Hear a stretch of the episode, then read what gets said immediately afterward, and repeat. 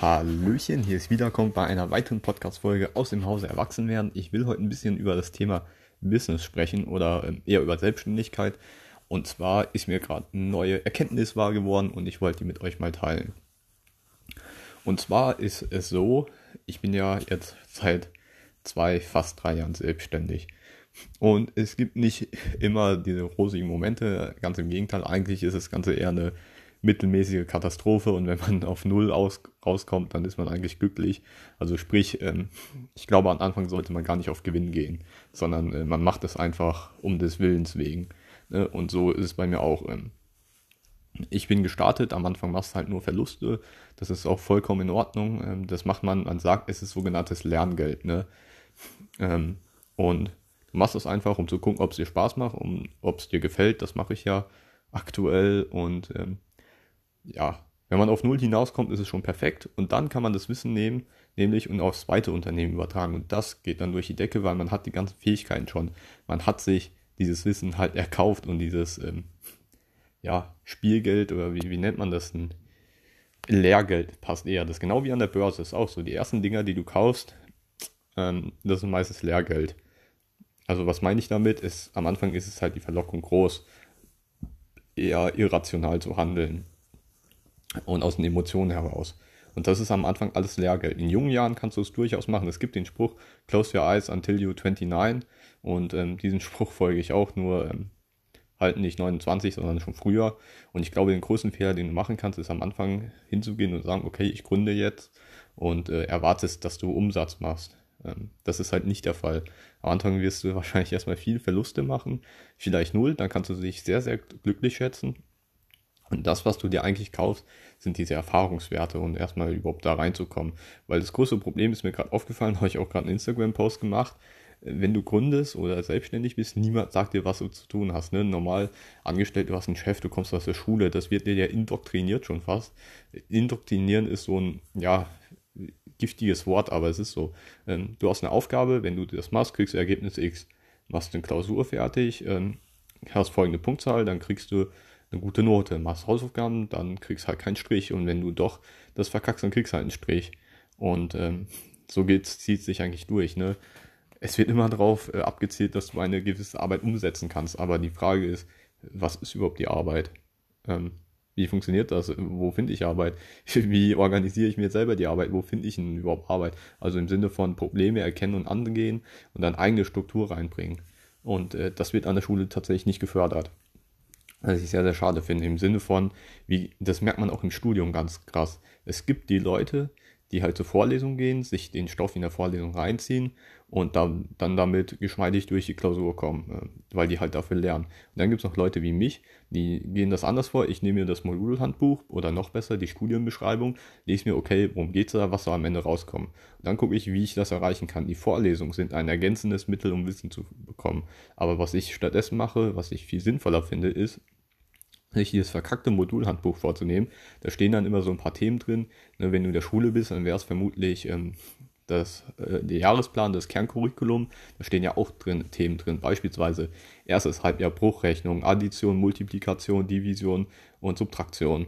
Und dann äh, nimmst du dir die Themen und dann schaust du, okay, das muss ich also am Ende können. Darüber wird wahrscheinlich eine Klausur geschrieben. Darum geht es in der Klausur. Dann nimmt man sich äh, bei mir in dem Fall Altklausuren oder wenn du in der Schule bist, gibt es bestimmt in den Büchern irgendwie Übungsaufgaben und dann nimmst du die dir raus und sagst, okay, die will ich dann am Ende vom Semester schreiben. Wenn ich die bestehe, melde ich mich zur Klausur an. So, genau das machst du dann auch. Und dann guckst du, okay, das sind also die Themen, jetzt muss ich irgendwie Wissen rausfinden. Ne? Die Vorlesungen liefern dir das Wissen dazu, im besten Fall. Und ähm, zusätzlich aber, was ich dann noch mache, ist, da steht meistens noch Literaturempfehlung dabei. Dann schaue ich mir das an oder gehe in die Bib und gucke, wo ich Fachliteratur dazu finde. Ich recherchiere im Internet. Ich frage ähm, Leute aus höheren Semestern, äh, ob die da irgendwas können. Ich gucke auch außerhalb von der Uni, also sprich im Sinne von, ähm, Leute, die ich halt durch mein Netzwerk kenne. Und so machst du dir halt wirklich, du, du bist out of the box. Also das heißt, du blickst mehr als nur dieses Stumpfe für die Klausur lernen. Und das ist, finde ich, so unglaublich wichtig. Außerdem lernst du dadurch für halt die Selbstständigkeit oder wenn du irgendwas in die Richtung machst, ähm, dich selbst zu organisieren und selber deine Ziele zu setzen und die dann umzusetzen. Sprich beispielsweise, ähm, du hast jetzt gegründet, ein Softwareunternehmen, ja, was machst du jetzt? Ne? Da sind die meisten überfordert. Da sitzt am Schreibtisch, okay, schön und gut. Und der Fehler, den viele dann machen, ist dann sich zu kümmern, okay, ich brauche ein Logo, ich brauche eine Website. Und äh, das passiert, wenn dir keiner sagt, was du tun musst. Ähm, was du aber eigentlich machen solltest, ist erstmal gucken, okay, welch, was hast du für Dienstleistungen? Du musst eine Klausurtagung machen, brainstorme. Was sind deine Dienstleistungen, die du anbietest? Wie findest du Referenzwerte? Wie findest du Netzwerk? Wie machst du dein PR, also dein Marketing? Ähm, beispielsweise verkaufst du Produkte, machst du ähm, Software as a Service oder ähm, ja, wie machst du es? Dann musst du noch so Dinge wie Finanzamt. Also das sind tausende Aufgaben und die musst du dir erstmal visualisieren. Was muss überhaupt gemacht werden? Dann steckst du in deine Struktur rein und dann baust du dir eine Struktur auf, wenn du Mitarbeiter hast. Wie machst du die Führungshierarchie, also flache Hierarchien? Machst du verschiedene Teams? Welches Konzept hast du? Welche Philosophie steht hinter einem Unternehmen? Und lauter so ein Kram. Und das wird dir halt nicht beigebracht. Und das ist, finde ich, das Kritische und Fatale. Und ähm, appelliere hier an der Stelle zu das, was ich gesagt habe, sich damit schon sozusagen, ja, das andere Muster zu fahren, weil niemand wird dir später sagen, was du zu tun hast. Ich habe viele Leute äh, kennengelernt, auch durch Tinder damals in der Zeit, so 18, 19, da war ich äh, ziemlich aktiv und ich habe Leute fallen sehen, ähm, ja, eine Menge Leute schon. Also ich erinnere mich, ähm, zum Beispiel an, also ich kenne genug mittlerweile Drogenabhängige, das ist eigentlich richtig traurig. Du stehst im Leben und weißt nicht, du hast erst deine erste Wohnung, keine Eltern und du hast alle Freiheiten, die du sonst halt nicht hast. Ne? Du hast Geld, du hast äh, Freizeit, du hast, äh, ja, was machst du mit dem Tag? Und da fängt es schon an. Ne? Das gibt, klar gibt es die Leute, die extrem strukturiert sind. Dann gibt es noch die Leute, die sitzen da und denken, okay, nice, ähm, Bier trinken und äh, ja, rumvögeln. Da gibt es noch die Leute, die wissen nicht, was mit sich anzufangen, liegen den ganzen Tag im Bett, irgendwann geht es dir elendig, dann fängst du an, äh, keine Ahnung, äh, Pornos zu konsumieren oder dann fängst du an, äh, Internet mal so zu gucken, oh, hier, da gibt es vielleicht Marie Johanna oder sowas und dann äh, ziehst du halt das Zeugs rein und irgendwann wird es immer härter, weil du immer mehr Langeweile hast und nicht aus diesem Trott rauskommst. Und das habe ich leider ähm, auch erlebt, einige. Während bei anderen fehlt halt die Richtung im Leben, ne? Was willst du überhaupt vom Leben? Das ist also das, was ich gerade im Unternehmen beschrieben habe oder für die Schule, das kannst du auch im Leben so machen. Du gehst raus, aber was ist überhaupt dein Ziel? Was ist der Sinn hinter dem Leben? Und das ist das Wichtigste überhaupt. Du brauchst ein Warum. Was willst du überhaupt erreichen? Und äh, darauf arbeitest du hin. Weil sonst hast du das Problem, du kommst dann aus der Schule raus und dann äh, dümpelst du halt vor dir hin. Und das sehe ich bei sehr, sehr vielen. Ne? Das Ganze kannst du mit der Uni auch noch machen. Dann hast du vielleicht irgendwas studiert, dann hast du deinen Abschluss fertig, dann dümpelst du vor dich hin, du hast zwar deinen Abschluss, aber nun, wenn du in ein Unternehmen reingehst, die fragen dich ja auch im Vorstellungsgespräch, was willst du erreichen, äh, was kannst du überhaupt, äh, ja, was ist deine Passion, also sowas würde ich zum Beispiel fragen. Und wenn du fragst, ja, weiß nicht, dann denken die, okay, das ist ein vielleicht gutes Humankapital, eine gute Ressource, ne? Kann das beispielsweise nehmen, um ein, zwei Software zu schreiben, mal langfristig. Eine führende Position würde ich halt da nicht hin, äh, ja, der Person nicht direkt anvertrauen. Und das ist halt, ja, oder vielleicht hast du es dann gemacht und dann stellst du mit 30, 40 fest, äh, Midlife-Crisis, ja, dein Leben ist eigentlich für die Foot, weil ähm, das ist nicht das, was du wirklich machen willst. Du hast jetzt irgendwas gemacht, aber du wirklich glücklich bist du damit nicht. Und dann fängst es richtig an, ne? Vielleicht hat dich dann deine Frau oder dein Mann verlassen, je nachdem, äh, wie du orientiert bist. Oder ja, Vielleicht sind dann die Eltern tot, die dir vorher noch eine gewisse Richtung vorgegeben haben. Ne? Vielleicht kennen das einige ja. Hier ohne Abitur bist du nichts. Ähm, oder ohne Abitur wirst du keinen Job finden und so weiter. Mach eine sichere Ausbildung, bla bla bla. Das ist ja die Standarddinger. Ich will das auch gar nicht schlecht reden. Das hat durchaus eine Existenzberechtigung. Ja, und dann stehst du da und dann sind die weg.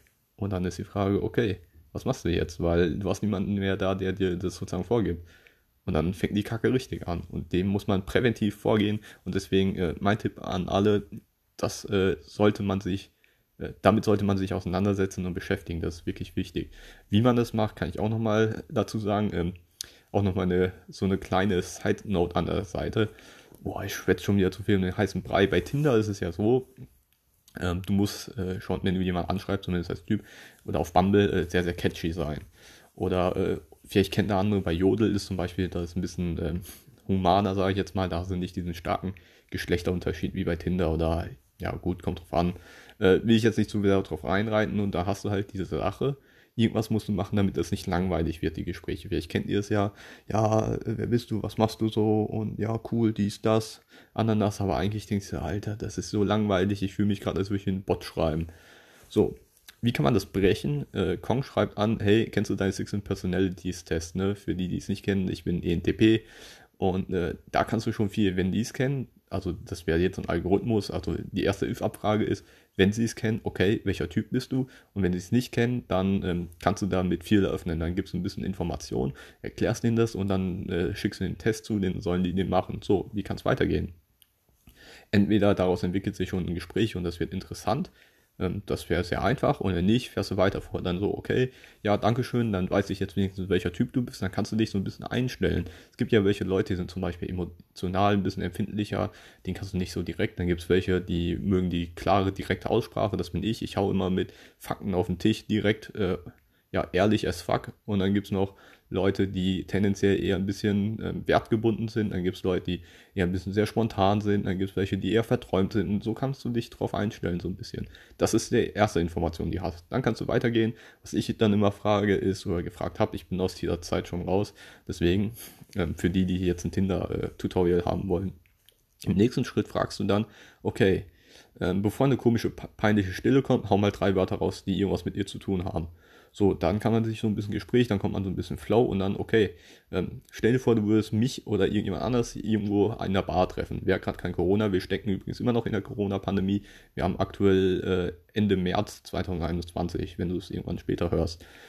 Ähm, ja, du bist in, irgendwo in der Bar und freie Themenwahl. Worüber sprichst du? Damit kannst du mit dieser Frage, die kannst du dir auch selber stellen, damit findest du heraus, wofür du vielleicht brennst, wofür du Passion hast. Also sprich, ähm, überlege, du bist mit Freunden, also früher, wo ich immer mit Freunden unterwegs war, irgendwelche Metal-Bars oder sowas, ich lerne Leute kennen, worüber habe ich mit denen gesprochen. Ich habe immer mit denen irgendwie versucht, irgendwie Business zu sprechen. Ich habe immer versucht, mit denen über Algorithmen, Psychologie zu sprechen oder ich habe versucht, mit denen über Auswandern zu sprechen. Da habe ich für mich irgendwann festgestellt, ja, okay, wenn das die Themen sind, womit ich mich am meisten beschäftige und in meiner Freizeit drüber spreche, dann ist es genau das, was ich tun sollte. Und meine ganzen Ideen. Und äh, weil ich allgemein sehr viel rede, dann äh, kannst du ja einen Podcast machen, weil das ist genau dein Ding. Ich rede wie ein Wasserfall, das merkt man auch. So, dann kommt die nächste Frage. Also daraus, äh, ja, entweder, da siehst du auch die Person, also zumindest, äh, wenn du ein bisschen ähm, deine Anforderungen hochschraubst. Ich weiß, bei Männern ist es teilweise ähm, Aussehen, aber ich gehe da zumindest viel raus. Dann gibt es Leute, ja, ich frage so, was deine Hobbys sind, was ähm, ja, wie es dir geht, was du so letztes Wochenende gemacht hast. Das ist ja eine so Smalltalk halt, ne? Und dann gibt es noch Leute, was ich extrem cool finde, ist dann, die erzählen, ja, ähm, ich erzähle über meine Ideen, über meine Hobbys oder so, weil die irgendwas Spezielles machen. Ne? Ich habe zum Beispiel mal eine Autorin getroffen, die, das ist Hammer, ich habe auch deren Buch gelesen. Ähm, kann ich übrigens jedem empfehlen, by the way, äh, war ich lustig. Ähm, dann, äh, wen habe ich noch getroffen? Habe ich noch welche getroffen, die irgendwie da in der Schweiz war die, glaube ich, oder sowas. War auch ganz lustig. Ähm, ja, Auslandssemester habe ich mal eine getroffen, die in Norwegen Auslandssemester gemacht hat. Nicht Auslandssemester, Auslandsjahr halt von der Schule. Die war noch Schülerin, Abiturientin.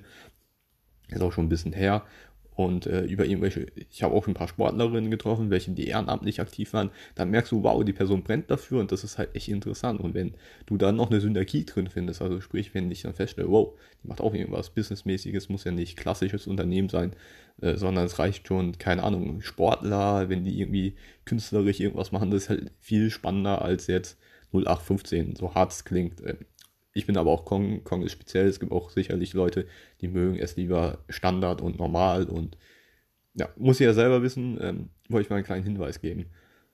Ja, genau. Und die letzte Frage resultiert eigentlich daraus, wofür brennst du, was ist deine Leidenschaft? Und dann siehst du richtig, und dann hast du innerhalb von 15 Minuten habe ich schon direkt abgecheckt, wow, okay, will ich mich mit der Person weiter unterhalten? Ist sie interessant oder ist sie nicht interessant? Das mache ich übrigens bei Männern meistens fast genauso. Ähm, nur dann halt mit anderen Hintergrundgedanken, ich will die einfach nur freundschaftlich kennenlernen, dann treffe ich nämlich die Entscheidung, okay, welche Optionen bleiben übrig, welche bleiben nicht übrig und dann machst du so deine Häkchen im Kopf. Also ich gehe das wirklich wie so ein Algorithmus durch, okay, ähm, was ist möglich? Freundschaft, ist die Person interessant? Kann ich mich mit der unterhalten über Themen, die mich interessieren? So, äh, kann ich mit der Person vielleicht Business machen? Das überlege ich mir auch. Gibt es da Synergien, die cool finden? Dann natürlich auf der partnerschaftlichen Ebene kannst du auch gucken, okay, passt die Person ins Schema? Ist da eine gewisse Grundkompatibilität? Und dann kann man da immer noch weiter drauf äh, eingehen. Aber so hast du schon den ersten Eindruck, und das ist sehr wichtig, nennt sich Halo-Effekt übrigens äh, in der Psychologie. Somit hast du das wirklich, äh, ja, das Ding gerockt. Und äh, das kann ich aus meiner Erfahrung sagen, klappt in den meisten Fällen doch ziemlich gut. Äh, ja, gut, Kong ist auch ein bisschen sehr speziell. Aber ja, Kong-Style eben. Nun, ich hoffe, ich konnte dir so ein bisschen helfen mit diesem kleinen Tinder-Tutorial. Vielleicht mache ich äh, dazu nochmal einen eigenen Podcast. Und ich hoffe, ich konnte dir äh, diesen Input geben. Ich weiß gar nicht, womit ich gestartet habe. Genau, dass hier niemand sagt, äh, was du zu tun hast. Und das ist bei Tinder ja, Tinder ja genauso. Also wirklich, alles greift ineinander überein. Also Psychologie, äh, Wirtschaft, Unternehmertum, äh, Dating, das ist alles alles hat miteinander zu tun. Es ist ein riesiges Cluster, ein riesiges Netzwerk. Und wenn du die, dieses System irgendwann blickst, dann kannst du damit spielen und dann kannst du das, ähm, ja, äh, das sind alles wie Stellschrauben, mehr oder weniger. Und du musst halt lernen, damit umzugehen. Weil das System ist alles andere als fair. Ähm, dass das System nicht fair ist, dazu komme ich in der nächsten Folge.